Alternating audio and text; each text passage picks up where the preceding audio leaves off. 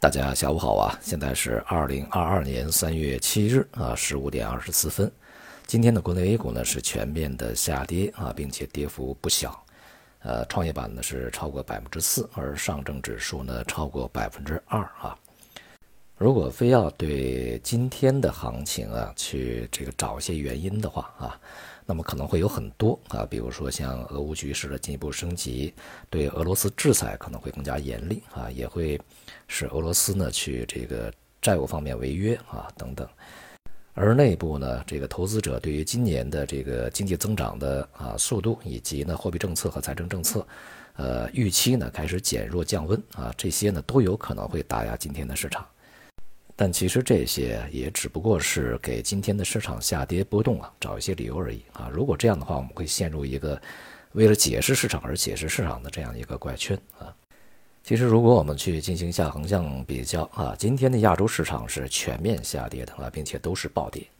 像日本股市下跌是接近百分之三啊，恒生指数下跌超过百分之三，韩国指数啊，东南亚股市啊，这个表现都是很差，大多数都是超过百分之二的跌幅。而如果我们去进行一个纵向比较的话，全球股市从今年年初到现在，呃，是一直下跌的，并且是这个全面下跌的。无论是欧美股市还是亚洲啊，这个股市都是如此。所以呢，我们的 A 股当前的下跌，它是处在啊，就是我们在年初所说的这个全球股市系统性下跌的过程之中，裹挟在其中的啊，并且呢，这种系统性的压力是在。正在这个持续释放啊，并没有停止。它虽然说释放的不是那么猛烈啊，但是呢，它是持续释放了。而对于 A 股而言呢，其实这个它的下跌开始的更早。如果我们去看沪深三百的话，它其实从去年年初到现在一直在下跌啊。那么目前这种下跌趋势呢是在延续啊。那么换句话说，那么今天啊。也只不过是在这个整个股市系统性下跌的长期趋势中的一个非常普通的交易日而已啊，仅此而已。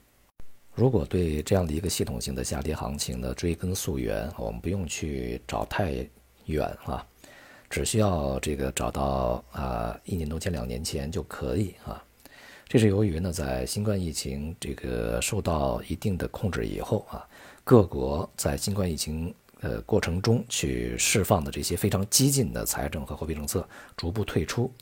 那么也就使得呢，这个整个的经济增长水平呢回到一个正常状态，甚至是增速下滑，甚至是重回低迷啊。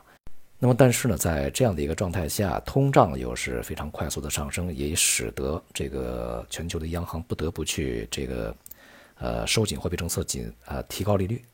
也就是呢，全球这个经济呢，先后会进入到一个滞胀状态，同时呢，利率不得不提升啊。这样的话呢，对于整个资本市场的影响当然是一个负面的，不只是对于股市啊是一个持续的压力，对于债市同样也是这个利空的一个因素啊。而这样的一个状态呢，它的持续的时间会相对比较长一些，并不是非常快会过去。那么因此呢，会形成一个市场的一个。相对长期的一个这个压力水平，那么同时啊，由于市场呢在呃之前的政策刺激之下，估值又非常高啊，无论是我们的内部股市还是外部股市，尤其是外部股市啊，估值相当高啊，所以说所以说这种由高档回落的这种这个趋势就会呃幅度比较大一些，时间持续的比较长一些。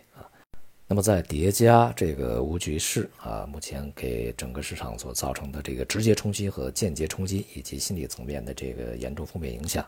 所以说呢，就会使市场在近阶段啊波动的烈度和这个波动率就会比较高啊。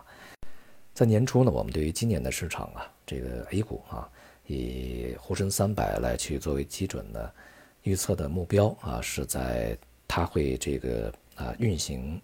运行到这个两千二零年年初这个水平，这是它的一个基本目标啊。如果按照目前的这个速度来看呢，它很快就会到。而且我们从一些核心资产啊，比如说上证五零啊、上证五零这些成分股来看呢，它已经是跌破了二零二零年年初的水平啊，并且呢，下面的空间还是有的啊。所以呢，这也是为什么在之前我们反复强调，在今年的这个股市里面啊，它的机会只是局部的啊，只是阶段性的，这个。它的呃市场的上行，那么都是反弹啊，它不是一个上行趋势。那么个别板块和行业的上升，并不代表整个市场的系统性的上升啊，只是局部和结构性的这种机会才会有，并且呢，这种机会啊，它所冒冒的这个风险啊，也是非常巨大的啊。过去两年呢，全球市场的上涨啊，它是在这个非常极端的啊，这个货币和财政政策刺激之下的一个上涨啊，呃，这是主要原因，它并不是由于股市本身或者是经济本身的内生动力所去催发的。